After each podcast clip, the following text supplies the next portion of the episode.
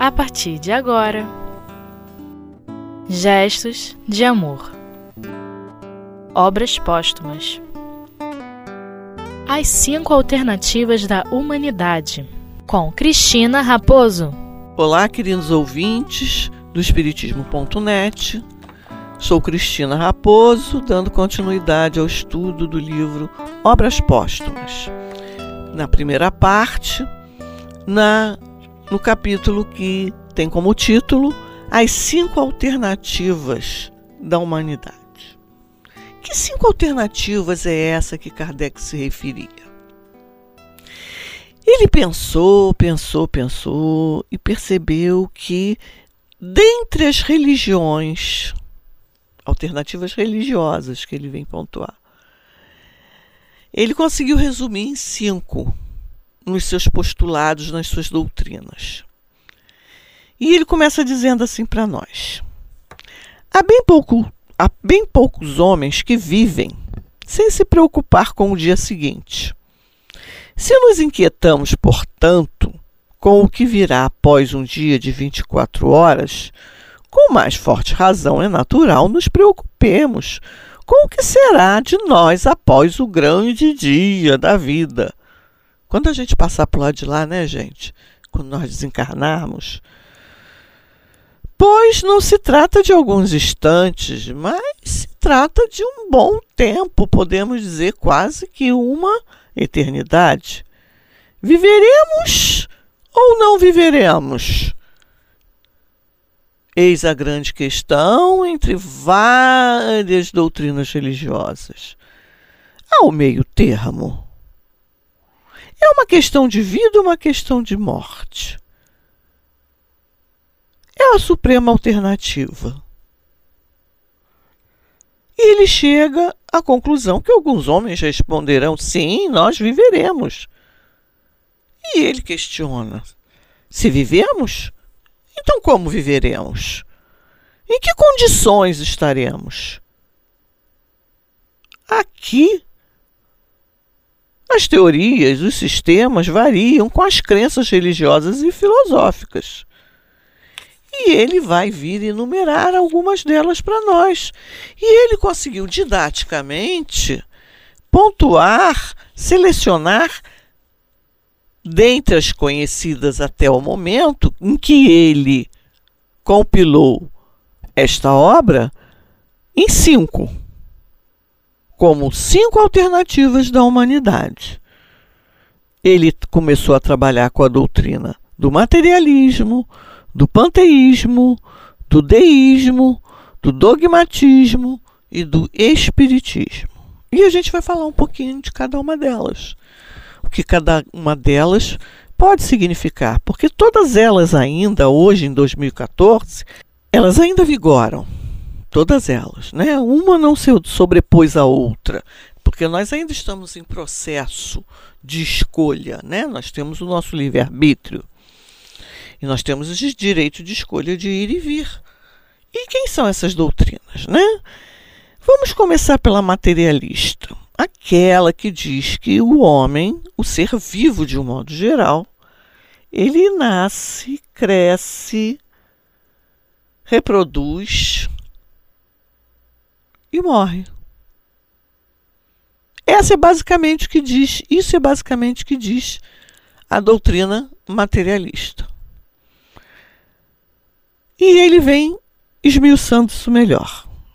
Kardec diz: a inteligência do homem é uma propriedade da matéria. Ela nasce, ela nasce e morre com o organismo. Isso diz a doutrina materialista. O homem nada é antes, nada é após da vida corporal.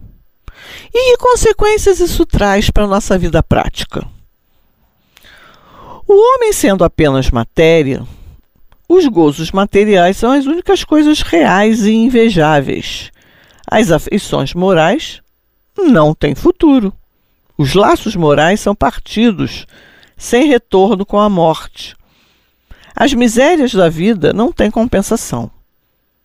O suicídio torna-se o fim racional e lógico da existência, quando os sofrimentos não têm esperança de melhora.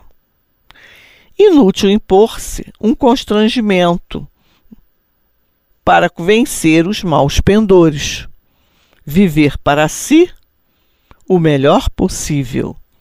Enquanto estamos aqui, estupidez aborrecer-se, sacrificar seu repouso, sacrificar o seu bem-estar por outros, quer dizer, pelos seres que também serão aniquilados como eu, cada um à sua vez, e que jamais nós nos reveremos. Deveres sociais sem base. O bem e o mal são meras convenções. O freio social está reduzido ao poder material e da lei civil. Nota de Kardec sobre esse assunto, irmãos. O materialismo, fixando-se como nunca tinha feito em época alguma, vamos lembrar que ele estava lá em meados do século XIX, em 1860, 1863, por aí colocando-se como regulador supremo dos destinos morais da humanidade, o materialismo, né, teve como efeito aterrorizar as massas pelas consequências inevitáveis das suas doutrinas para a ordem social. Por isso mesmo, provocou, em favor das ideias espiritualistas, uma enérgica reação que deve lhe provar que está longe de ter simpatias tão gerais quanto ele o supõe, e se ilude se espera um dia impor suas leis do mundo. Isso significa o quê, irmãos? Que como a doutrina materialista, ela, ela era uma arma de controle dos mais poderosos em cima dos menos afortunados, com o advento de algumas pessoas sim, serem simpatizantes às crenças espiritualistas, houve uma reação contrária, uma reação muito. É, como é que a gente pode dizer? Muito ferrenha, muito cruel contra os adeptos os primeiros adeptos das ideias espiritualistas.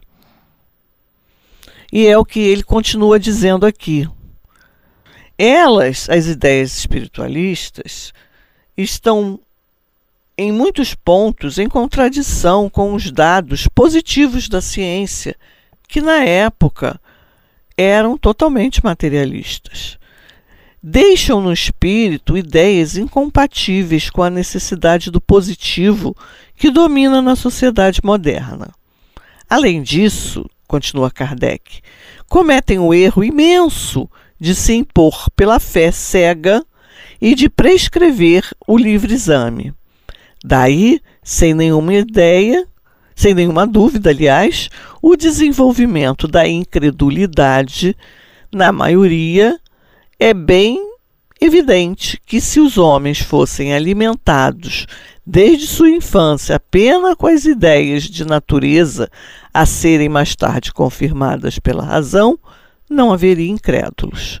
Quantas pessoas reconduzidas à crença pelo Espiritismo disseram-nos: se sempre nos tivessem apresentado Deus, a alma e a vida futura de uma maneira racional, ora, nunca teríamos duvidado. Então, gente, as ideias doutrina materialista, ela se fez presente em contraponto às ideias espiritualistas. Basicamente, a ideia materialista vem dizendo isso. Só existe uma vida e nesta vida não há vida futura. Não há. Porque a gente tem que diferenciar uma coisa, né? O que, o que são doutrinas espiritualistas? São doutrinas que creem em Deus e na vida após a morte. Ok? E o que é uma doutrina espírita? Também é uma doutrina que crê em Deus, que crê na vida após a morte, mas qualifica essa vida após a morte e nos dá um retorno dessa vida para o nosso progresso.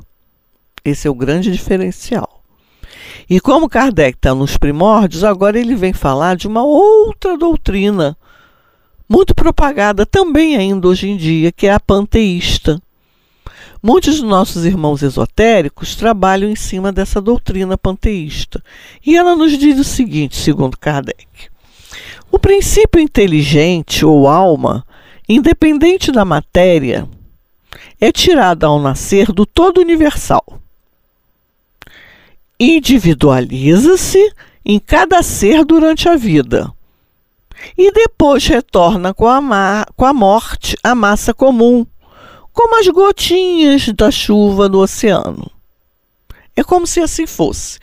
Deus fosse a grande mãe e ele tiraria um pedacinho de si para cada um de nós nós, enquanto aqui na Terra, viveríamos, nos relacionaríamos, cometeríamos as nossas ações boas ou mais, e quando morrêssemos, voltaríamos ao seio da Grande Mãe, à grande massa, e nos misturaríamos ao todo novamente.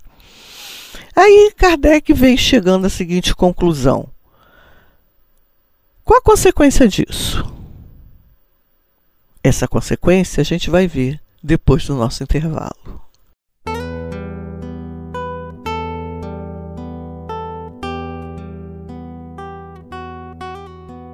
Gestos de amor. Obras póstumas. Voltando no nosso intervalo, veremos as consequências da doutrina panteísta. Kardec nos diz assim: sem uma individualidade e sem consciência de si mesmo, o ser é como se não existisse. As consequências morais desta doutrina são exatamente as mesmas que as da doutrina materialista. Claro, né, meus irmãos? Se a gente perde a nossa individualidade, a nossa consciência, eu deixo de ser eu. Eu me misturo com os outros. E ele vem acrescentando em sua nota, Kardec. Um certo número de panteístas admitem que a alma, tirada do, ao nascer do todo universal, conserva sua individualidade durante um tempo indefinido que está na Terra e que só retorna à massa após ter chegado aos últimos degraus da perfeição Tá bom, você ficou perfeito. E agora? Você é um ser perfeito. As consequências dessa variedade de crença são absolutamente as mesmas que as da doutrina panteísta, porque eu vou ser perfeito e vou voltar para me misturar com todo mundo, com os bons e com os ruins. São absolutamente as mesmas as consequências, pois é perfeitamente inútil dar-se ao trabalho para se adquirir alguns conhecimentos, dos quais deve-se perder a consciência, aniquilando-se após algum tempo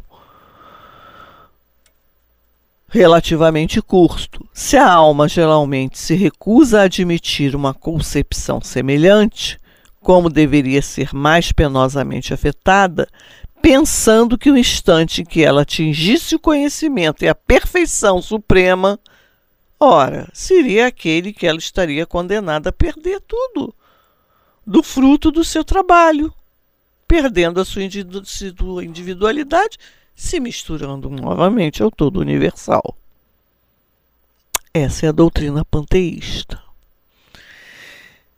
Kardec agora vai passar a nos explicar uma outra alternativa que aquela época, ou esta época, nós, seres humanos, buscando uma religiosidade, religiosidade poderíamos adotar a doutrina deísta.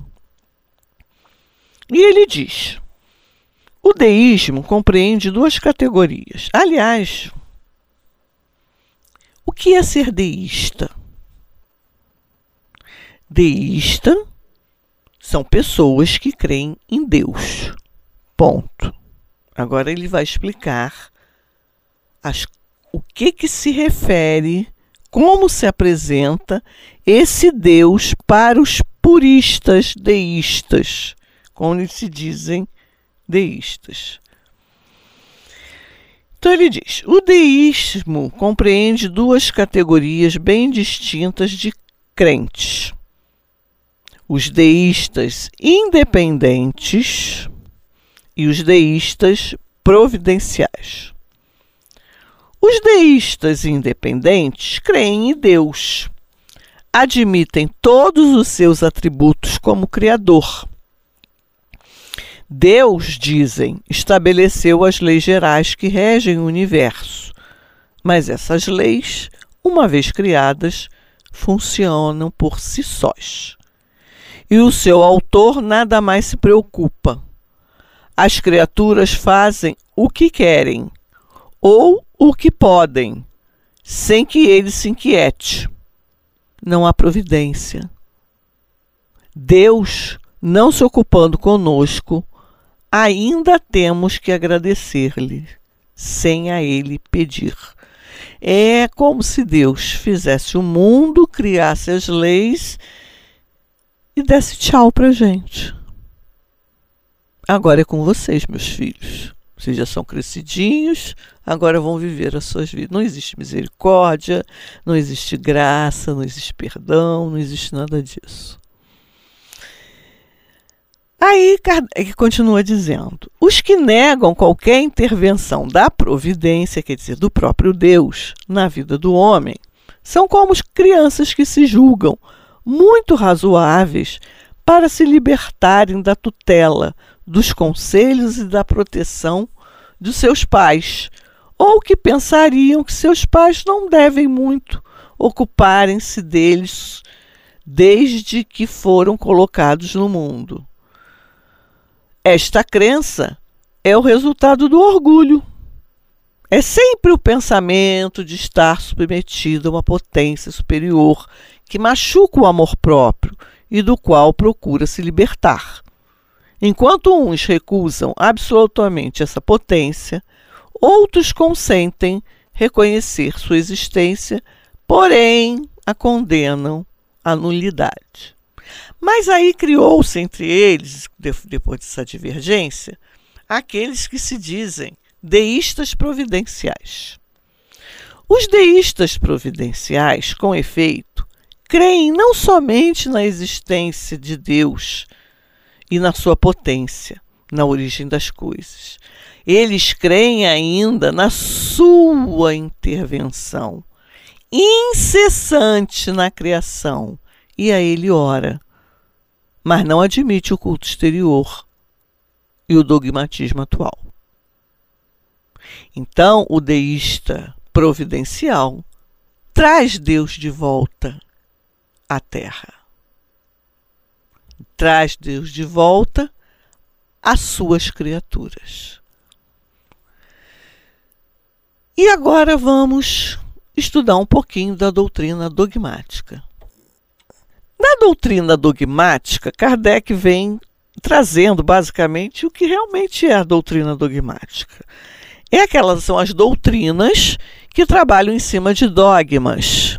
Dogmas são assertivas deliberadas por um conjunto de sábios de determinadas igrejas, sejam elas católicas, protestantes, em que designaram várias coisas, como por exemplo a virgindade de Maria, não se pode ser contestada, a divindade de Jesus, que não deve ser contestada, que para se alcançar o reino dos céus há que se sofrer.